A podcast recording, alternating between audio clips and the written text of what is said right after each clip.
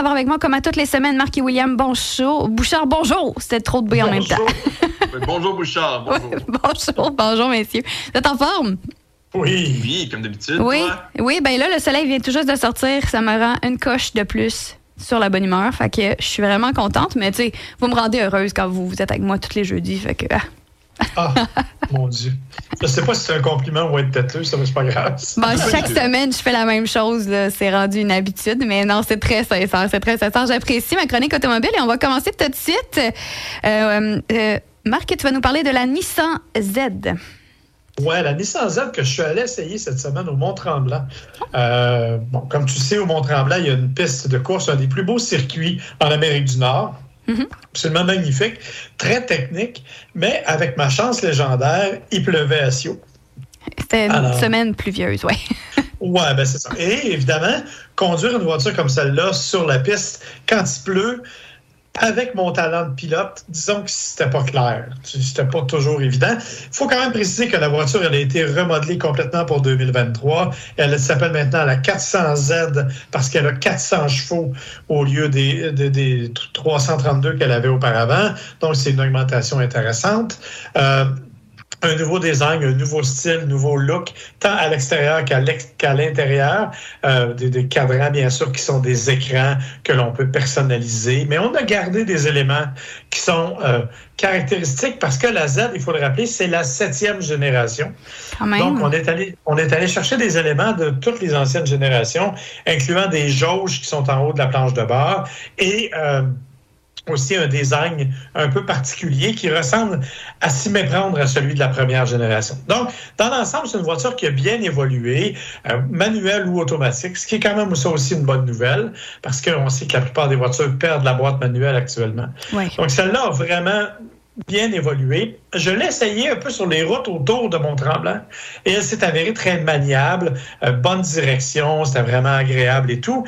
Quand on est arrivé pour la pousser justement sur la piste, moi, on était, bon, on devait suivre une voiture de tête qui était pilotée par Valérie Limoges, une championne de course. Problème, c'est qu'à la pluie, et comme je disais avec mon talent, ben, on est obligé de se limiter un peu. Et malgré tout, dans certains virages, quand j'accélérais, c'est une propulsion. Alors, l'arrière avait tendance à vouloir aller se promener plus vite que le devant. Euh, donc, j'ai pas pu vraiment tester autant que j'aurais voulu les capacités plus sportives de la voiture. Dans l'ensemble, cependant, c'est un véhicule tout à fait intéressant. Pas trop dispendieux pour une sportive. On parle de 45 à 65 000. Ah, quand même, c'est abordable. C'est abordable avec 400 chevaux, avec toute la puissance et la, façon dont c'est fait. Euh, et il y a ben, la version à 65 000, c'est une version à édition limitée qui s'appelle la Protospec, qui vient bon, avec euh, des roues particulières, des étriers de frein particuliers, un intérieur particulier et un manteau exclusif qui est réservé aux propriétaires de cette voiture-là. Alors, j'avertis tout le monde tout de suite que si je vous croise avec le manteau, je vais vous demander un tour d'auto, c'est sûr. Et on peut. Euh, est-ce qu'on sait combien il y en a de ce modèle euh, limité-là? On n'a pas voulu nous le dire. On a ah. essayé de passer autrement. Quand on nous a présenté le manteau, on a demandé combien de manteaux seraient faits. Puis euh, ils n'ont pas plus voulu répondre parce qu'il n'y a même pas moyen de l'acheter, ce manteau-là. Ah. Il vient d'office avec la voiture, mais il n'est pas vendu nulle part. Fait qu'on n'a pas été capable de savoir combien il y avait d'unités limitées. Par contre, la Z 2023, elle, elle commence à arriver cette semaine chez les concessionnaires pour les gens qui l'ont commandée. Si vous allez aujourd'hui la commander, elle va arriver au printemps 2023. Ah, ben quand même, juste à temps, là, après le petit dégel, la neige fond, les routes deviennent belle et euh, plus profitable en fait là. Il, va y avoir moins d'accumulation sur la route. À moins que tu pognes une journée de pluie comme toi là mais j'aime les guillemets sur le bel quand on parle des routes là. Oui mais... c'est c'est un sujet euh, qui dans l'espace-temps on ne saura jamais quand ça va être euh, beau pour vrai là, parce qu'ils ont beau les réparer faut que ça revienne chaque année, ça. C'est ça. Mais tu as, bien raison de dire qu'effectivement, le printemps est la meilleure saison pour en profiter. Et honnêtement, euh, c'est une voiture, si vous êtes un amateur du genre, c'est vraiment une voiture qui devrait vous satisfaire. Merci beaucoup, Marc. Et de ton côté, William, tu veux nous parler premièrement d'un record Guinness euh, assez étrange. Oui, c'est le record Guinness du mile ou du mille le plus rapide conduit à reculons. on n'a pas une vitesse maximale où on peut reculer. On ne peut pas dépasser un certain euh, kilométrage habituellement de reculons, non? C'est 100 km/h à peu près. Oh. Il y a une limite, euh, en effet. Et c'est qu'un certain Scott Burner, qui n'en est quand même pas à sa première fois à conduire à reculons, parce que quand même, c'est le propriétaire de la chaîne YouTube Always in Reverse, euh, qui dit avoir commencé en 2000 à avoir fait cette, pratique un peu étrange. Et là, il l'a gagné avec une vitesse moyenne durant son mille de 48 000 à l'heure, est à peu près 78 km heure, et une vitesse maximale de 54 000 à l'heure, est à peu près 85-86 km heure. Ah, quand même, c'est dangereux. Reculons euh, cette vitesse-là, moi, j'embarquerai pas dans, avec lui. Pour vrai, j'aime bien ça, là, mais ça, non. et, et il faut savoir qu'il n'a pas fait ça dans une voiture non plus qui est aussi facile que ça à piloter, William. Il a fait ça dans une Corvette C7 et il l'a fait d'une manière qui, si on se fie à notre chronique de la semaine dernière, est plutôt sexy euh, parce que c'était une des, une des, des habitudes qui était considérée attirante que de mettre la main sur le siège du passager et, de, se, de, se, retourner pour euh, conduire à l'arrière. Et c'est comme ça qu'il fait ça, là, à l'ancienne, pas de caméra, pas rien. Là. Il se retourne et il regarde à travers la fenêtre arrière pendant un mille. C'est quand même long. C'est quand même long. 22 ans de pratique pour ça. quand même. Ben, c'est un record Guinness de plus que toi. Hein? Ah, ça, c'est sûr. Ça, c'est sûr. Mais moi, je magasine pas les records Guinness. Je vis très bien ça. Non, je pense pas que c'est quand. Je pense pas que c'est. Je dis, c'est le fun, c'est sûr, mais je sais pas à quel point c'est recommandable de se lancer euh, sur la quête d'avoir un record Guinness, là. Ça, dépend de ton style de vie et tes ambitions, probablement, là. Mais écoute, félicitations, monsieur. J'espère que ça s'est réalisé au moins de manière sécuritaire, là, d'Herculon, déjà, sur une piste. Euh.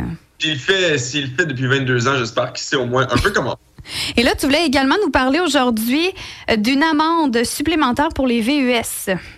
Oui, pas ici, par chance. On parle de la décision d'une cour allemande un peu plus tôt. Euh, durant l'été, c'était au mois de juin, je crois. Mais dans tous les cas, la réflexion est plutôt intéressante parce que ce qui s'est passé, c'est qu'il y a quelqu'un qui conduisait un BUS qui a passé une lumière rouge. Et normalement, c'était à peu près quelque chose comme 150, 200 euros, disons, euh, l'amende de base. Et là, la Cour a jugé que puisque cette personne-là conduisait un VUS, elle devrait payer 350 euros ce qui est presque le double de ce que normalement euh, elle devrait payer.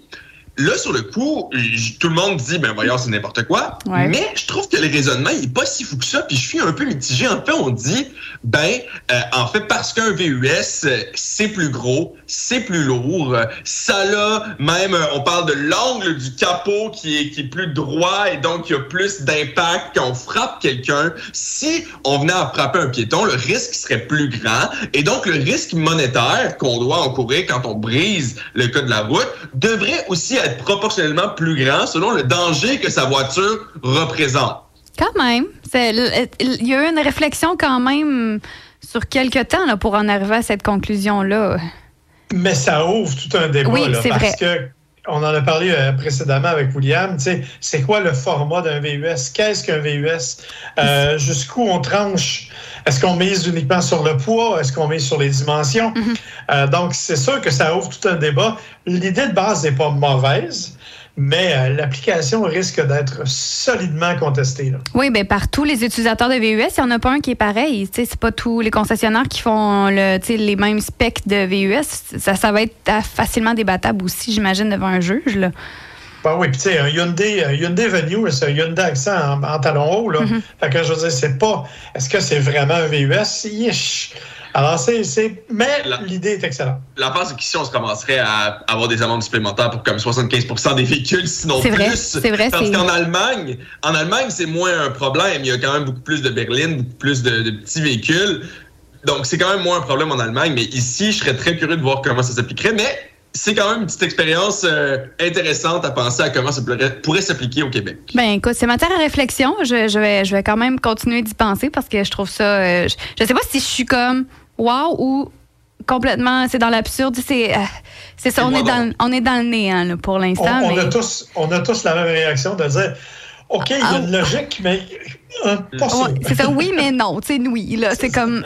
Hein? Pourquoi? Mais en même temps, je suis d'accord jusqu'à un certain point avec le, fait que si on représente un plus grand danger, on devrait avoir un plus grand risque monétaire. Oui. Ça, je pense que c'est la base des gros camions, des choses comme ça. Ça vient avec une responsabilité supplémentaire.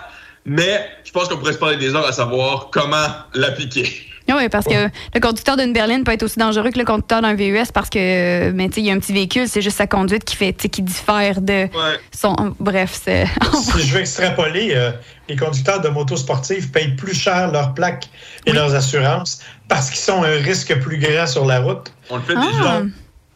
Les jeunes, les, les jeunes hommes, euh, même moi, je suis encore, euh, je je connais pas trop longtemps dans cette catégorie-là, je paie plus cher d'assurance parce que je suis statistiquement un plus grand danger sur la route. Donc, Ouais. Il y a Bon. même certains véhicules qui coûtent plus cher d'assurance aussi, là. Euh, Fait que, tu sais, tout est matière à. Bref, on va laisser Ouais. le système juridique s'occuper de ça, le judiciaire. ou- politique, hein, c'est là que vous en allez après. C'est ça. On va laisser ça aux autres. Euh, On va continuer de se parler de, véhicules la semaine prochaine. Merci beaucoup pour cette belle discussion. Si on a des questions pour vous, on peut vous écrire sur vos pages Facebook ou consulter vos, vos, internets. Effectivement, sur Gotcha Podcast, qui est notre page de podcast, et bien sûr nos pages Facebook personnelles, on répond à toutes les questions le plus, le plus honnêtement possible. Et peu importe la question. Là, fait que... Peu importe les questions, sauf mon poids. Parfait. Mais ça, c'est pas une question automobile, c'est une question personnelle. On s'entend. Et toi, William, la semaine prochaine, on pourra t'entendre également avec Oli Bombardier. C'est les mardis, si je me trompe pas.